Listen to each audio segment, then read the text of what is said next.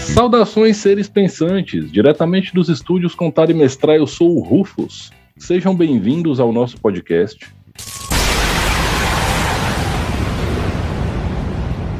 Pessoal, hoje, direto ao assunto, eu tô trazendo um tema polêmico e para isso eu trouxe um convidado muito bacana que é o Matheus da Lenin Dragon.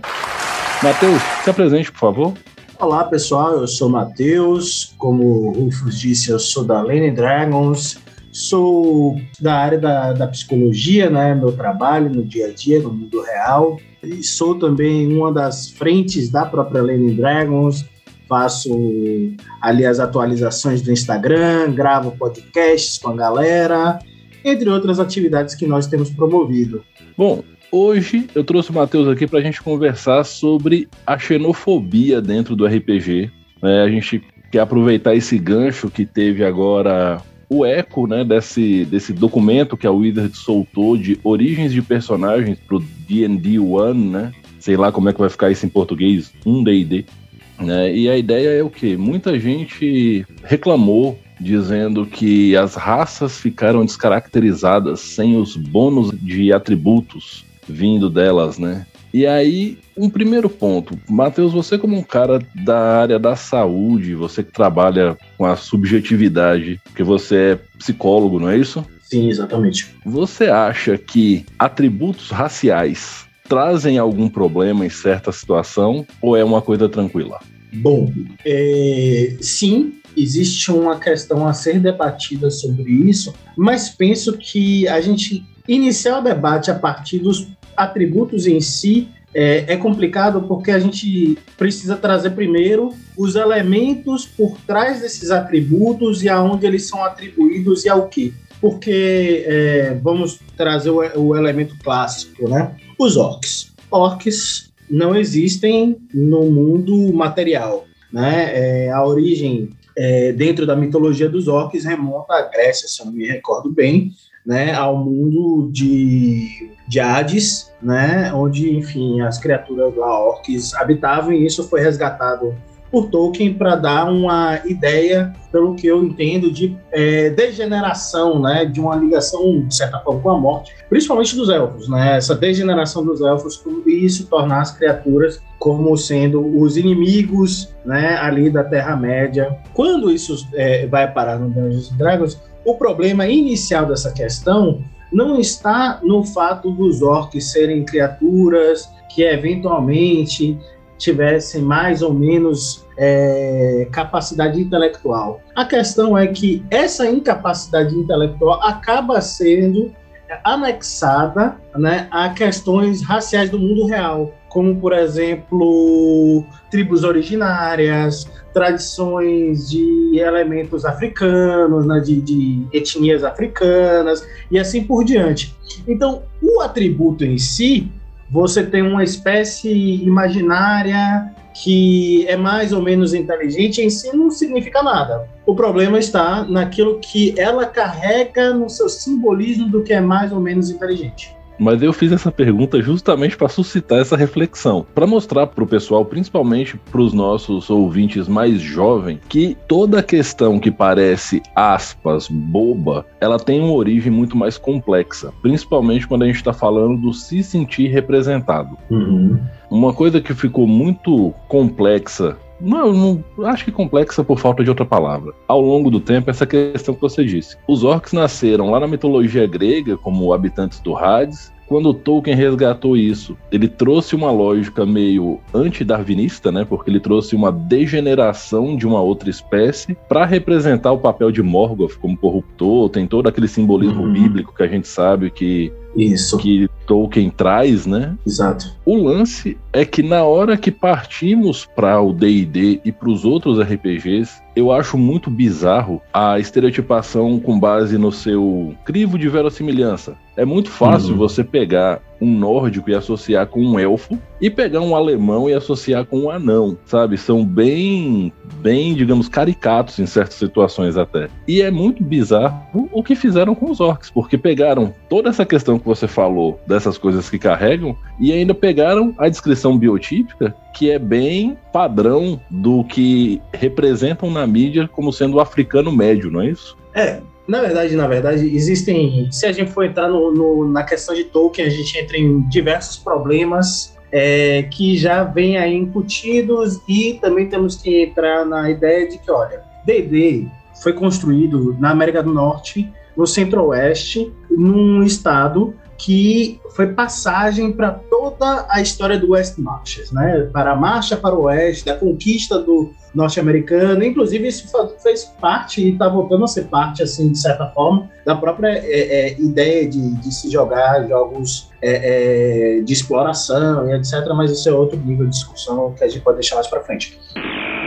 O ponto disso é que dentro da literatura tolkieniana já existem algumas questões que são do mundo real, como por exemplo, bom, num país colonialista como a Inglaterra, né, é, embora o Tolkien ele tenha, se eu não me engano, na África do Sul, né, mas é, é, ele, ele participou desse momento histórico da, da Grã-Bretanha, de colonização da Índia, por exemplo. E aí você vê que os, o pessoal que luta ao lado de Sauron monta elefantes e tem pele escura, né? E eles andam com os orcs. Eles marcham ao lado dos orcs.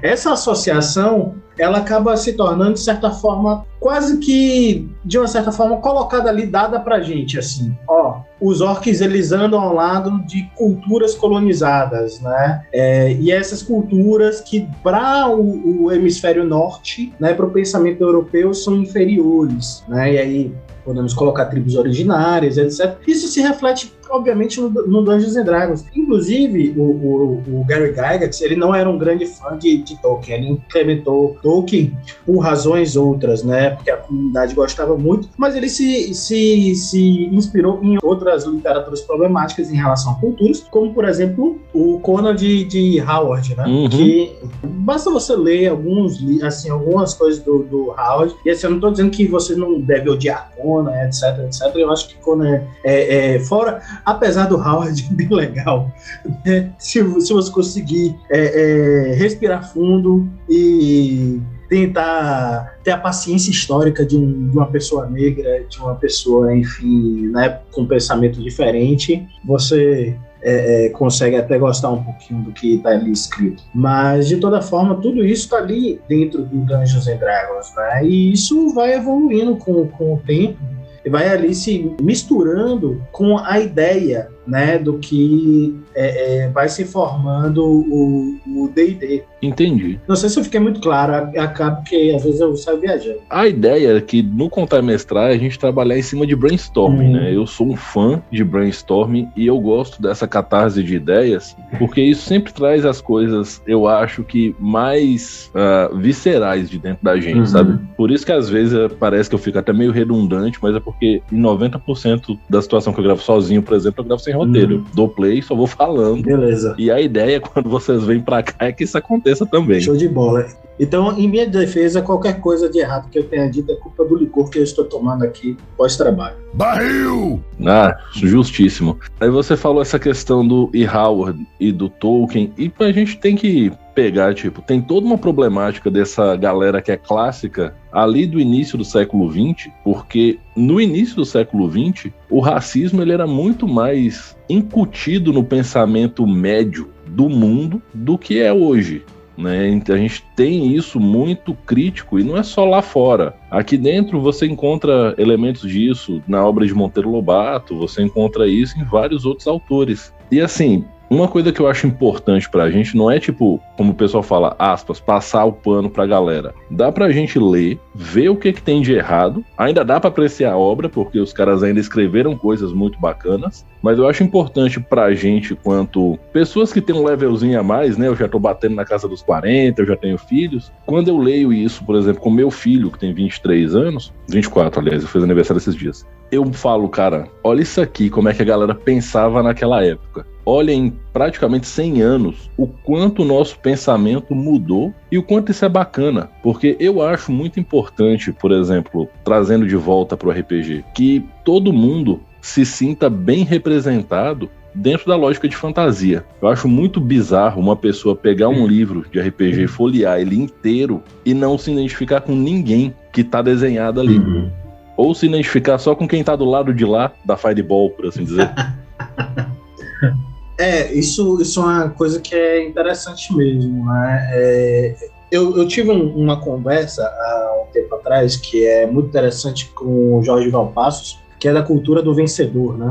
E, e aí entra um, uma coisa que é interessante, claro, a gente na ocasião a gente falava muito da inserção dessa cultura coach, né?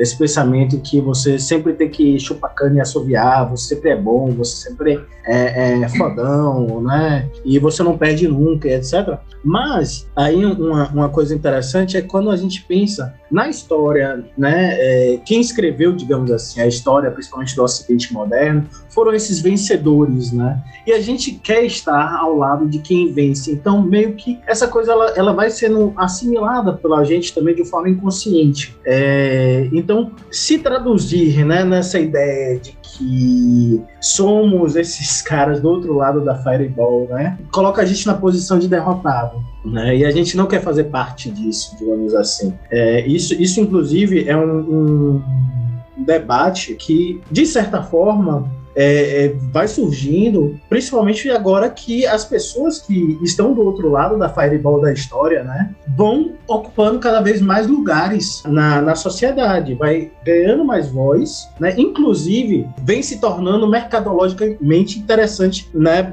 como consumidores. Aí a gente vai ver agora, por exemplo, esse Senhor dos Anéis, que é, é Anéis do Poder, que lança com personagens elfos é, representados por, por atores negros, mulheres mulheres em posição de destaque na história e assim por diante. E tem muita gente que acha ruim isso. Eu não consigo, de fato, eu não consigo entender. Não é hipocrisia. Porque eu não sei se é pelo fato de mestrar tempo demais, né? Eu mestro desde os 13 anos de idade. Então, desde os 13 anos de idade, eu leio materiais que falam: todo mundo tem que se divertir, tem que ser legal para todo mundo. Então, eu acho que isso, para mim, pessoalmente falando, formou muito do meu caráter, muito da minha forma de pensar, além de valores de família. Isso aí é um debate muito maior, mas só para ilustrar, eu acho estranho o fato de digamos assim, a brincadeira ser para todo mundo agora incomodar. Isso é uma coisa que eu acho bizarríssima. E dentro da comunidade do RPG, que mais gente leu isso tanto, quantos livros do mestre falam isso, quantos capítulos sobre mestre falam isso, quantas introduções de livros de RPG falam que o objetivo do jogo é você se divertir, é para ser legal para todo mundo. Se não for legal para todo mundo, o jogo tá falhando em alguma coisa. E a galera acha paia, porque outras pessoas estão conseguindo se divertir como diz a Vera com a situação. Eu acho isso muito estranho, não sei se você também acha. Então, eu posso dizer que não acho estranho no sentido de experimentar isso o tempo suficiente para saber que isso é mais comum do que deveria. E deveria, né? Então, é, bom, para dar um resumo, por exemplo, eu sou o tipo de pessoa que estou trabalhando na minha área há 10 anos e já algumas vezes recebi né, comentários da pessoa que está do outro lado da análise e ao olhar para mim é, é, pergunta se eu sou um psicólogo, né? na, na sala que eu atendo, sentado na cadeira, supostamente, né? Seria do profissional de psicologia. Então, veja, é, inclusive, e aí até trazendo uma experiência mais específica do RPG, teve uma, uma vez que eu, enquanto eu estava me juntando a um grupo que jogava Ravenloft 3.5, isso já tem mais de 10 anos, e aí eu, eu cheguei lá, né, e meu personagem tinha morrido, meu primeiro personagem era um típico guerreiro branco tal, e aí eu pensei, ah, agora eu vou fazer, sabe de uma? Eu vou fazer uma coisa diferente, eu vou meter um arqueiro Ranger negro e aí pensei lá num, nome é, é, de alguma cultura de algum país, né, é, lá representante do, continente africano. E aí o, o mestre ele virou para mim e disse a seguinte frase: assim que eu apresentei o personagem, em Ravenloft não tem personagens negros. Assim. Uau! Assim, só. E ali eu me vi diante da situação que era a seguinte, né? É, isso eu devia ter uns 20 e poucos anos tal. Ele, a situação era. E devo, devo dizer, inclusive, que esse sujeito, ele era é, meu veterano no curso de psicologia. Sinta um drama. Pois é. e aí, esse, esse, diante dessa situação, né, é, eu olhei a, a, seguinte questão, na, na época a gente não tinha essa coisa, não existia Roll20, não existiam muitos, assim, né, era difícil encontrar grupo de RPG assíduo em Salvador, e eu tava naquela situação, né, em que eu tinha que dar graças a Deus que eu tinha um grupo para jogar. E aí eu olhei pra cara dele e perguntei, porra, é isso mesmo, cara? É, é, não tem. Pô, acabou que eu também, na época, eu, não, eu tinha, obviamente, muito menos é, é, habilidade e ferramenta é, é intelectualmente construída para me defender naquela circunstância. Baixei minha cabeça e, para poder continuar jogando, fiz um personagem que só não era negro. Era mais ou menos todas as ideias que eu queria, mas não. Né, é, meti um nome, sei lá, francês pro cara e acabou. E aí, uma pergunta agora bem específica disso. O que que você dá de dicas para quem está ouvindo, né, que passe por uma situação parecida sobre posicionamento para, como diz, para não abandonar essa posição que é tão importante, né? Uhum. A primeira dica que eu dou para uma pessoa dessa é assim, olha, pegue sua ofensa mais elaborada e dê a essa pessoa, primeiro de tudo, né? Para não assim, bom baianês, assim, eu diria, vá pra casa da desgraça, seu filho da puta, né? Seria uma resposta adequada à altura, moralmente aceitável, inclusive. E depois, diferente de mim, né, em 2007, 2008 talvez, você faz o seguinte: você entra na internet, procura novas pessoas no seu bairro, na internet, para jogar, enfim, na, no seu estado, né? Porque agora a gente tem ferramentas para isso, o RPG está mais popularizado do que nunca. E procure pessoas, inclusive podem procurar Lane Dragons, porque lá a gente tem uma posição justamente de não coadunar com esse tipo de postura e construir mesas e permitir que vocês construam mesas, né, livres disso. Então, essa é uma das dicas que eu posso dar. A outra é que vocês também é, se politizem no sentido não necessariamente de forma partidária, mas de conhecimento material né, acerca de se defenderem enquanto pessoas negras, enquanto pessoas LGBTQIA+. Embora eu, particularmente, por razões óbvias, tenha uma crítica muito forte ao pensamento liberal dessas, de algumas vertentes que tentam a, abocanhar essas pautas de minoria, minorias, é, ainda assim é uma instrumentalização mais válida do que nenhuma. Então, é, recomendo. E se vocês quiserem pensar um pouco mais à esquerda, através do marxismo-leninismo, sejam bem-vindos mais uma vez também a Lenin Dragons. A gente está aqui para receber vocês de braços abertos, né? Para a gente debater diversas demandas dentro do universo do RPG. Um comentário aqui, só para, como diz, deixar uma farpa para o pessoal pensar. É muito engraçado que muita gente que se diz liberal, na verdade, é extremamente conservadora e só quer adotar uma prática de mercado que mantenha o seu lugarzinho ali intocado, no fim das contas. Mas sabe o que é interessante? O pensamento liberal nasceu a partir de escravocratas, né? É, começa daí, né? então, assim, não existe nenhuma contradição entre o pensamento liberal e o conservadorismo de fato. Então, fica, fica aí para vocês pensarem. Mas...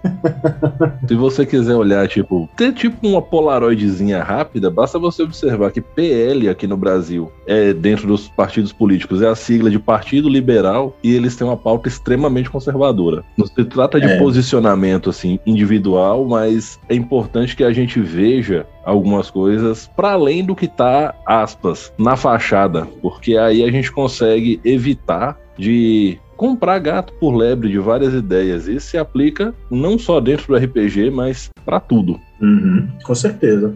E assim, novamente, vamos voltar para dentro do RPG, senão a gente vai viajar e vai começar a, a ir lá longe. Não que isso seja errado, mas a ideia é tentar manter o foco para a galera aqui. Não, é, senão vai começar a tocar aquela música como é Because of Guerra, Because of Guerra, Because of Guerra. É isso mesmo.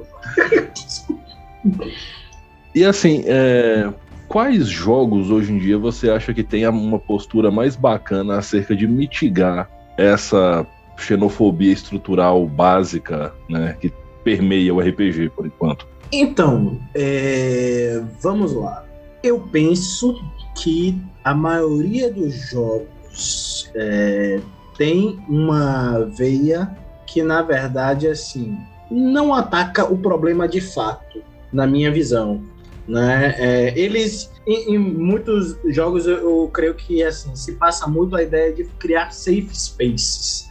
Né? Ah, não, aqui todos os povos eles são iguais, etc. E aí você não expõe uma diferença. Eu, e eu vou, vou retornar um pouquinho no, no, nesse assunto para dizer o seguinte: eu acho né? Eu, Matheus, acredito que é muito justo, muito válido a gente criar diferenças entre povos imaginários para suscitar questões, né? Por exemplo, uma questão que eu gosto muito de debater no, mundo imaginário é o livre-arbítrio. Mas se todas as, as ascendências, raças, etc., têm livre-arbítrio, por exemplo, então todas as raças ou todos os povos são como os humanos, né?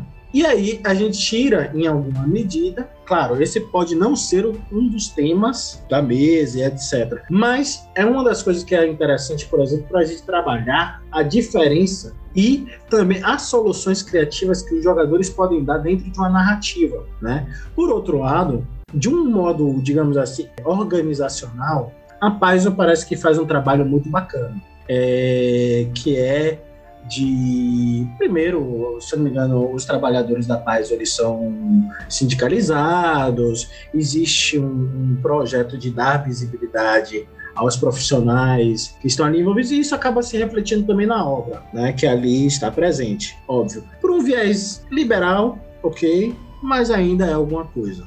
E aí eu vou dizer o seguinte: não é uma coisa que está diretamente transmitida na, na lore do Forbidden Lands, porque na, na lore do Forbidden Lands todo mundo é meio shade, né? Todo mundo tem o, o, seu, o seu povo tem um lado é, é obscuro né, é, negativo de certa forma, mas eu penso que a forma como o livro é escrito, pensado para que ele seja acessível é, a todas as pessoas. Por exemplo, eu tenho uma preocupação muito grande em trazer a pauta de inclusão para as mulheres, né? Porque trazer elas como heroínas. Então isso está ali presente também. E debate as questões de xenofobia e racismo de uma forma até. É, é, se você, claro, aí eu trago muito o seguinte: se você estiver com um grupo com a qualidade bacana, dá para se trabalhar muito bem. Né? Em outros pontos, exige que você tenha uma mediação um pouco melhor. Eu ouvi falar muito bem do Blue Rose, uma camarada, é, colega de profissão e, e daqui de Salvador, é, jogadora de RPG e mestra também. Ela fala muito bem do Blue Rose como um local de integração. Ele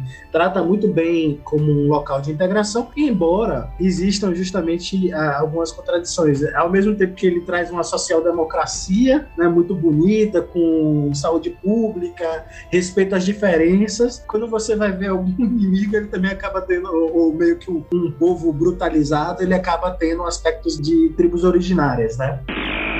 Então, é muito difícil a gente pensar em, em, RPGs plenos, mas penso que o Orbe de Libra do Vinícius, que é daqui, é brasileiro, tá aí para lançar, é um material muito bacana. O Kalimba é um material muito bacana. Tem mais algum outro que eu acho que não, não vou lembrar exatamente agora, é, mas esses dois eles servem para ilustrar um pouco, né, é, dessa questão que eu estou trazendo, que é, tem como você trabalhar essas questões de uma forma melhor. E aí também acho que entra muito uma questão de, de regionalidade, né? Foi feito por pessoas que pensam como as pessoas que estão do outro lado da Fireball, né? Como o Rufus colocou mais, mais cedo. Então, penso que é muito nessa linha, assim, é muito mais através de quem produz do que o produto final, na, na, na, no final das contas, que você vai perceber essa diferença. É justíssimo. E assim, tem um jogo que o pessoal sempre pergunta para mim, lá no inbox do Contar e Mestrar, sobre minha opinião, postura, se esse jogo traz um debate legal ou não, que é o Vampira Máscara. Hum. Né? Eu acho que Vampira Máscara, ele traz uma, uma reflexão muito forte pra gente sobre a questão de posicionamento posicionamentos políticos, porque uhum. Vampira Máscara é um jogo extremamente político. Mas, assim, para fins da, dessa questão que a gente está debatendo sobre xenofobia estrutural, Vampira Máscara parece estar dentro da bolha.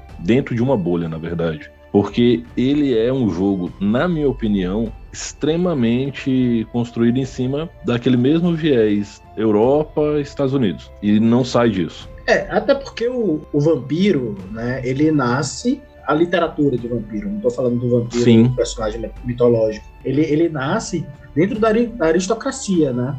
É, é, o Lord Byron foi um dos primeiros a relatar, a se escrever contos sobre, sobre vampiros, inclusive. E aí entra justamente esse pensamento aristocrático europeu. Inclusive, a própria Camarilla é uma representação disso. Você tem um príncipe, uhum. né? você não tem um prefeito, você não tem o, um o líder comunitário, você não tem um síndico, você não tem o, o, o chefe da associação, né?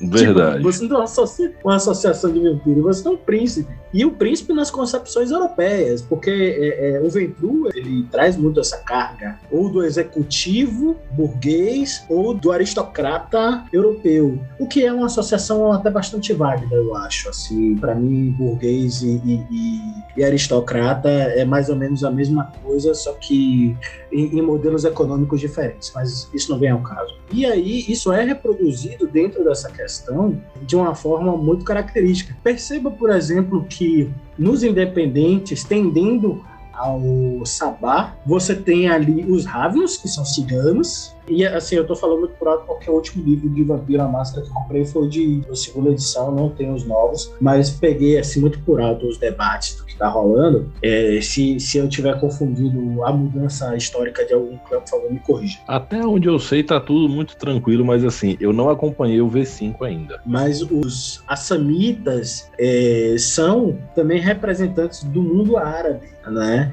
E aí eles fazem parte dessa coisa que é fora da camarila, né? Fora da, da, desse escopo, digamos assim, daquela organização. E também são meio que jogados de fora. Quer dizer, tem uma relação ambígua, né? Entre Sabá e Camarilla, assim. E me parece que, que também tem essa coisa, né? De que, ó, quem é de um, de um povo meio, meio abaixo da linha do Equador né, vai ser relegado a uma desorganização, digamos assim. É. é. Você pensar que os vampiros egípcios, né, que já está bem mais ao sul ali, são independentes Sim. tendendo ao Sabá, seguidor de Sete. Sim, os seguidores de Sete. Ravenos a mesma coisa. Então, é bem por aí mesmo. É, então, eu, eu, eu, penso um tanto quanto nessa linha. E também tem uma outra coisa, né? É, vampiro, de um modo geral, é um tema muito difícil assim. Por quê?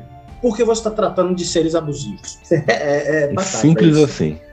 Simples assim. Claro, você tá ali, você vai matar a pessoa ou vai sugar o sangue dela, porque você precisa se alimentar da vitalidade dela. E é isso, né? E é isso. E são pessoas entediadas, né? Porque elas estão vivendo a eternidade. Então, é, é assim, minha visão é que Vampiro exigiria uma maturidade maior para ser jogado. O problema é que você não tem como exigir essa maturidade para jogadas absurdas. Então é uma, uma, um dilema né, que fica em aberto. Muita coisa disso a gente tenta filtrar, a gente, quanto mestre, na sessão zero. Quando a gente faz uma uhum. sessão zero, que principalmente quando a gente vai mestrar para um grupo novo, a gente tenta filtrar o máximo de informações dos nossos players para ver o que que dá ou não pra gente abordar dentro do jogo, né? Uhum.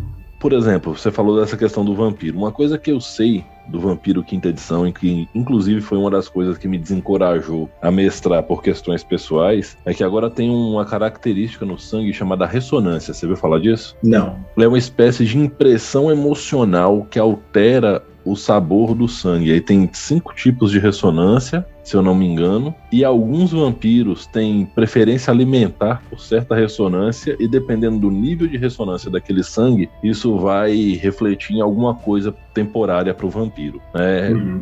E aí, uma das ressonâncias é sobre medo, eu não lembro o termo dela certinha, e descrevem que alguns vampiros têm uma espécie de criadouros de pessoas para fomentar as emoções para depois matá-las e se alimentar. Uhum. Eu achei pessoalmente falando, eu, Rufus, eu tenho um nível de tolerância para certas coisas um pouco baixo. Nunca escondi isso de ninguém, embora dependendo da situação eu consiga escalonar, eu consiga acompanhar, né? Principalmente quando eu narro, mas a ideia de um cárcere privado para literalmente você causar medo, tortura psicológica para depois, aspas, se alimentar, mesmo que seja um monstro da história, para mim isso é um pouco demais. Mas assim, isso é um tipo de densidade psicológica que não é todo grupo que consegue tratar. Então, por exemplo, você pega um jogo que tem um tema desse, né, você pega um Shadow of the Demon Lord, que pode ser muito pesado também, ou os jogos que a Rugni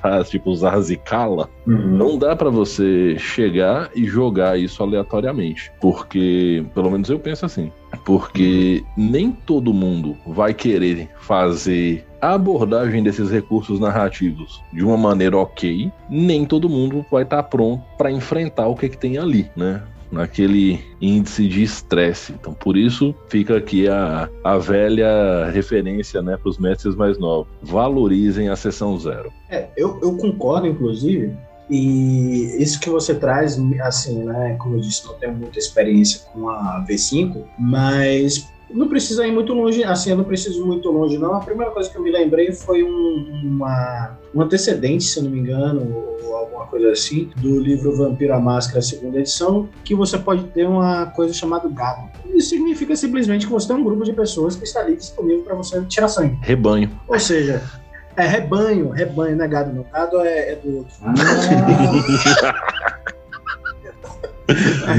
é, é do outro vampiro. É. É um outro tipo de é. parasita aí, no caso. É, é outro tipo de parasita, é, pois é. Mas enfim, né, é, tem, tem, tinha as características que assim, não, não é muito diferente disso. É um tipo de rebanho, entende?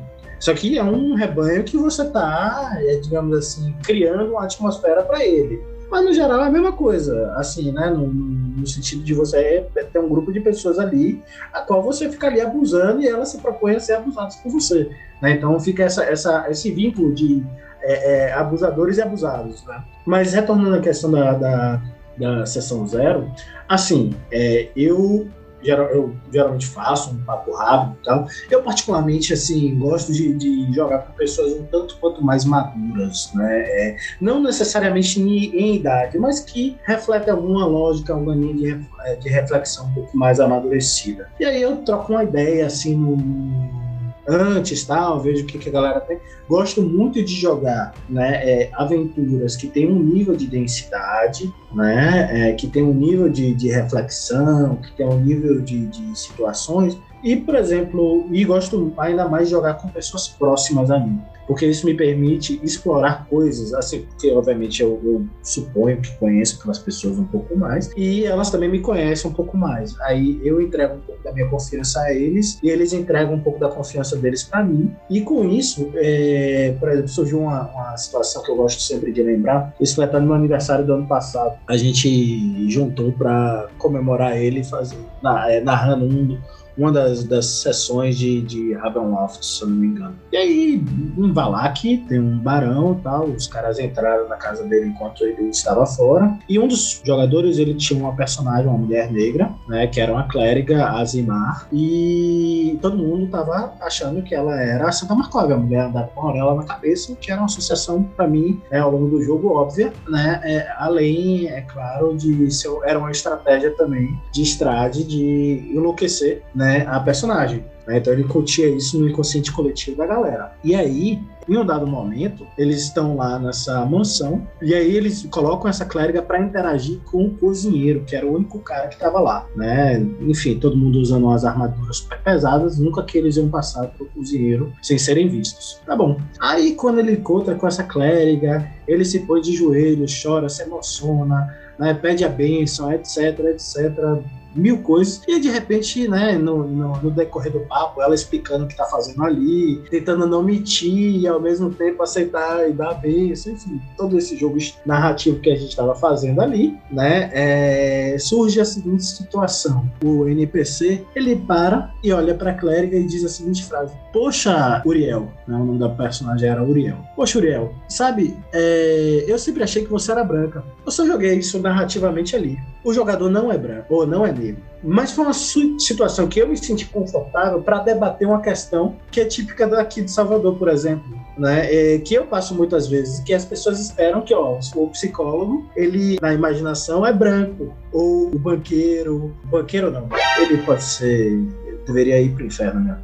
Mas o bancário, enfim, né, o sujeito bem sucedido e assim por diante. E aí trazer essa, essa associação ali, e foi muito interessante porque ao mesmo tempo que eles, todo mundo, obviamente, né, era o grupo da liderança, todo mundo super empolgado, com o faxineiro, super empático com ele, e aí eles descobrem que o cara era racista, que era uma flor dele, né, ali. E aquilo precisava ser debatido entre eles, de como lidar com aquele desconforto, né, mas claro, aí volto para a questão, são os meus amigos, e aquilo ali adicionou um tempero naquele momento muito bom para debates né, entre a gente. Mas não é uma coisa que a gente pode sair colocando, por exemplo, um grupo qualquer que eu encontrei na internet. Com certeza. Um comentário desse tipo de história, assim, bem aleatório. Tem uma história que o pessoal conta lá de Sergipe, tive contato com essa história quando eu morei lá. Você lembra de um ministro do STF chamado Joaquim Barbosa? Sim, sim, sim. Ele foi até Sergipe em 2010, salvo engano, para a inauguração do novo prédio do Ministério Público. E depois da solenidade ele foi almoçar com o governador e mais algumas personalidades do meio. E aí o pessoal entrando num restaurante tradicional lá e todo mundo passando. Na hora que ele foi entrar, o cara da porta falou: não, motorista entra pelo lado. O ministro, que era o presidente do STF. Porque o cara não pode, teoricamente, pela cabeça, infelizmente, de muita gente, o cara, por ser preto, ele não pode ser um ministro do STF entrando ali com as autoridades, né? Uhum. É, mas então, perceba que aí é um, um recorte interessante a gente fazer, que a gente tratar isso dentro de um sistema de jogo de uma forma educativa é bacana. Por outro lado, se você apenas coloca isso de uma forma, ah, é mecânico, né, você vai desvalorizar um povo que reflete, que, que se mistura com povos imaginários, tratando ele como burro, como apenas grotesco. Uhum. E assim por diante, você não permite essa, essa variação de ideia. E isso é, é complicado, é complicado, né? É, é fica limitado. Ao passo que, assim, também é complicado quando você leva isso para um background. Por exemplo, eu, eu não, não via até agora esse negócio, mas, por exemplo, sim. Aí quer dizer então que você agora é nobre e você é mais inteligente. Porra. Então quer dizer que o recorte ele deixa de ser é, é, de uma cultura ou de, um, de uma etnia, de uma questão xenofóbica para se tornar um recorte é, é, é, econômico-social a partir do, do, do seu background. Se você é um mendigo, você é burro. Entende? Uhum, exatamente. Um dos problemas que isso pode trazer, você, você tira, assim, eu estou conjecturando porque de fato eu não vi, mas esse, esse é um tipo de problema que ainda pode estar ali vinculado. Né? É a questão, você deixa inteligente aqueles que ocupam cargos supostamente numa sociedade economicamente ou socialmente mais valorizados, em detrimento daqueles outros que você atribui novamente aspectos inferiores. Né? Então, você só muda o problema de uma região para outra, e aí a gente volta à questão, sim, mas nas nossas representações sociais, quem são as pessoas que são retratadas em lugares abaixo, né, nessa, nessa sociedade, como por exemplo, quando Joaquim Barbosa é confundido como motorista. Exatamente. E assim, a Wizards, especificamente falando do D&D, né, foi o jogo que fomentou esse debate todo. A Wizards tenta solucionar essa crítica desde a terceira edição, porque antigamente os atributos eram meio que mais um, menos um, salvo umas, umas raças meio escondidas uns suplementos mais estranhos. A regra do AD&D é um pouco mais complexa, né, mais chatinha, eu acho, para definir aquele nível de poder, igual tinha o um ajuste de nível na terceira edição, antes era por, sim, sim. por mais por cento para você evoluir na tabela. Uhum. Mas em geral era tipo mais um, menos um. No DD terceira edição, ele ficou em geral mais dois, menos dois. Quando eles foram pra quarta, eles tiraram o bônus negativo. O bônus negativo. Ai, que burro, dá zero pra ele. Eles tiraram a penalidade de atributo justamente para refletir que todo mundo vai estar tá refletido pelo seu melhor ali. Só que acabou ficando, em termos de poder, ficou over. Em termos de jogo, não ficou tão bom assim. Não foi a melhor solução possível. E o pessoal continuou reclamando reclamando, dizendo assim: agora, aspas, todo mundo é igual para cima. Antes todo mundo era igual para baixo, agora todo mundo é igual para cima. Ou seja, a reclamação ficou a mesma. Eu não acompanhei tanto esse debate nessa época da quarta edição, mas sei que aconteceu. Eu pesquisei um bocado quando eu fiz o podcast contando a história da quarta edição e vi que teve muito disso. Na quinta, eles tentaram mitigar, dizendo que você é muito bom num ponto e um pouco bom em outro, né? Por isso que é mais dois, mais um, o bônus racial. Só que depois virou Lego, naquele suplemento do, do circo, né? Que é um bônus de mais três, dividido entre três atributos, ou dois em um e um em outro. E agora, no, no One D&D, eles levaram isso para os backgrounds. A questão toda, na minha opinião, é o seguinte: se eles trouxerem valores negativos, vai cair exatamente nisso que você falou. O cara, porque ele, por exemplo, porque ele é um pescador, ele não pode ter um bônus de inteligência, não pode ser inteligente, ele tem que, que ser, aspas, menos capacitado intelectualmente, porque ele cresceu como um pescador, que seria tipo um herói do povo, né, da quinta edição. E uhum. coisas nesse sentido. Mas no primeiro documento, continua com mais dois, mais um. Mais dois no atributo, mais um em outro atributo. E pelo que eu vi, né, eu posso estar enganado, mas o atributo inteligência especificamente, o pessoal tá meio que se esquivando de mexer com ele. Hum. É porque é nele que mora o grande problema. Na verdade, mexer com sabedoria é tão complicado quanto mexer com inteligência, porque é muito tênue, onde um atributo vira o outro. Exato. E aí você falar que você ganha carisma é porque você foi treinado para lidar com as situações sociais. É uma saída um pouco mais sutil para certas coisas. Cara, então, é, nesse ponto eu gosto muito do Forbidden Lands, nessa, na estrutura que eles criaram, que são quatro, digamos assim, né? E aí ele vai dizer o seguinte, que cada povo tem uma habilidade especial daquele povo, né, que é um, tipo, um talento, e aí vai ter também uma possibilidade, digamos assim, ligada à profissão e ao e, e, e a, ascendência de você ter uma possibilidade maior de ampliação, mas você tem a chance de aumentar tudo em uma determinada média. Acima daquilo ali, você tem a partir daquilo que é ascendência. Então, todo mundo, de certa forma, ou através do, da, da etnia do povo que representa, da sua cultura, né? É, é, e muito trazendo assim, através da cultura que é ali, não é uma questão genética, né? porque não é essa questão, é uma questão de, de cultura mesmo que, que eles trazem né? É, que, por exemplo, os humanos eles têm maior empatia. Isso, empatia não necessariamente é uma coisa boa, diferente do que é, hoje é colocado. A empatia é a capacidade de entender o outro,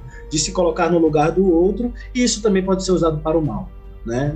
Uma pessoa que tem um, uma habilidade empática grande, né, é, pode inclusive acabar com sua vida, né, sabendo, entendendo as suas emoções, por exemplo, né? E com isso você cria uma maior diversidade né, é, é, e preserva, digamos assim, os dados culturais sem trazer necessariamente uma ofensa a eles, né, de cada é, é povo ali é, é, colocado, digamos assim.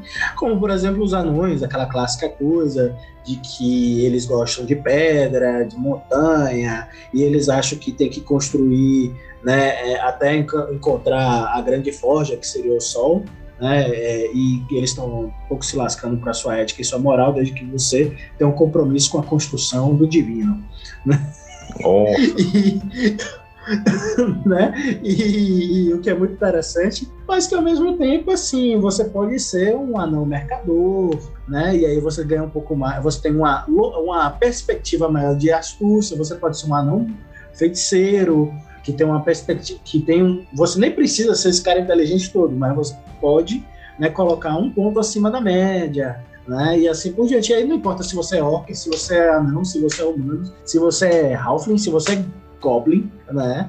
Então ele tem essa variação muito mais ligado a, e, e também não é, não é interessante porque nesse caso eles estão dizendo assim, olha, essa profissão ela estuda mais, né? É, essa outra profissão aqui é, precisa de muito mais lábia, né? E tem povos que têm uma habilidade, digamos assim, mais é, é, puxa, com culturas mais puxadas para um lado ou para o outro. Né? O que é razoável se você pensar de uma, de uma forma mais ampla. E não está dizendo que ninguém é burro, ninguém é inteligente mais do que o outro. Né? É, é, ninguém é melhor que ninguém. No, no final das contas, se for Billion sobre ninguém presta. Mas, mas é um recorte que eu gosto. Né? eu, eu acho ele mais real. Entendo. Bom, o papo tá bacana, mas a gente já passa das 22 por um bocado e amanhã tem muito trabalho para ser desenvolvido. Então, Matheus, muito obrigado pela sua colaboração, né? Acho que trouxe bastante coisa bem legal para a galera. E deixe seus recados. Bom, primeiro, muito obrigado pelo convite. Inclusive, devo ressaltar um convite digno de uma coisa assim aristocrática, né? Assim, cara, quase um tapete vermelho para vir para cá. Eu fiquei emocionado quando, quando, quando eu vi, né? E agradeço muito ao Rufus abrir esse espaço para os meus devaneios, que assim, eu sou um devaneador no papo, na conversa, eu tomo alguma coisa, eu vou viajando na maionese. espero que vocês tenham curtido, que de fato tenha sido bacana para vocês pensarem e refletirem sobre questões diversas da mesa de RPG. Conheçam a Lane Dragons, né? É, curtam a Lane Dragons. Vocês encontram ela em arroba RPG lá no Instagram, também no Twitter e o mesmo no Facebook. Em breve queremos ter uma Twitch e temos um canal no YouTube também, mas isso é uma coisa que a gente está meio que elaborando aos poucos. Vocês podem, através é, é, de um link na nossa bio, conhecer, vocês vão ter lá o Linktree, lá vocês vão ver nosso apoia. Se, vocês puderem, por favor, é, é nos apoiem, nos ajudem a manter nosso trabalho. Vocês vão encontrar lá também o nosso podcast, né? Também tem o modo Carrasco. Inclusive, o Rufus ele fez uma review muito bacana do modo Carrasco no ano passado. Estou desenvolvendo ele aos pouquinhos. Né? Ele meio que extrapolou a, a último prazo que eu dei, mas foda-se também. Enfim, e aí vocês podem conhecer lá Lane Dragons, nosso podcast, nosso trabalho. É, tem o nosso grupo também que vocês vão encontrar no link da bio, e aí vocês podem participar, como já tinha comentado no início. E acredito que seja isso por agora. Matheus, mais uma vez, muito obrigado. Muito bom receber você aqui no Contar e Mestrar. Né? Super recomendo para a galera que quer jogar uma quinta edição mais apimentada, conhecer o modo carrasco. Eu acho que era uma coisa que deveria ser canonizada pela Wizards. Sem brincadeira. Precisa de um algo para deixar o jogo, aspas, um pouco mais adulto para o público adequado. Né? Foi um approach da própria Wizards que faltou e a comunidade está cuidando de resolver isso. Aqui no Brasil, minha recomendação sempre é pro modo carrasco.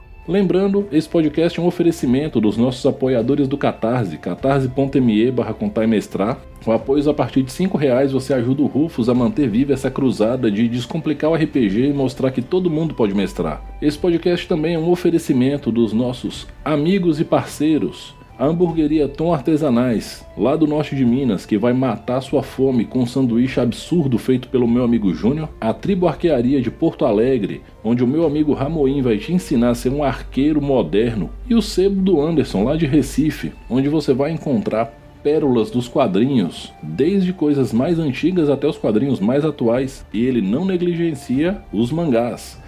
E como eu sempre digo no final, galera, respeitem-se, divirtam-se, dividam o lanche. A pandemia segue, então vacinem-se, vacinem suas crianças, tenham álcool gel na mão sempre que der, um distanciamentozinho social, uma máscara na cara. Mais uma vez, respeitem-se, divirtam-se. Eu sou o Rufus e esse foi o podcast do Contar e Mestrar. Muito obrigado e até a próxima.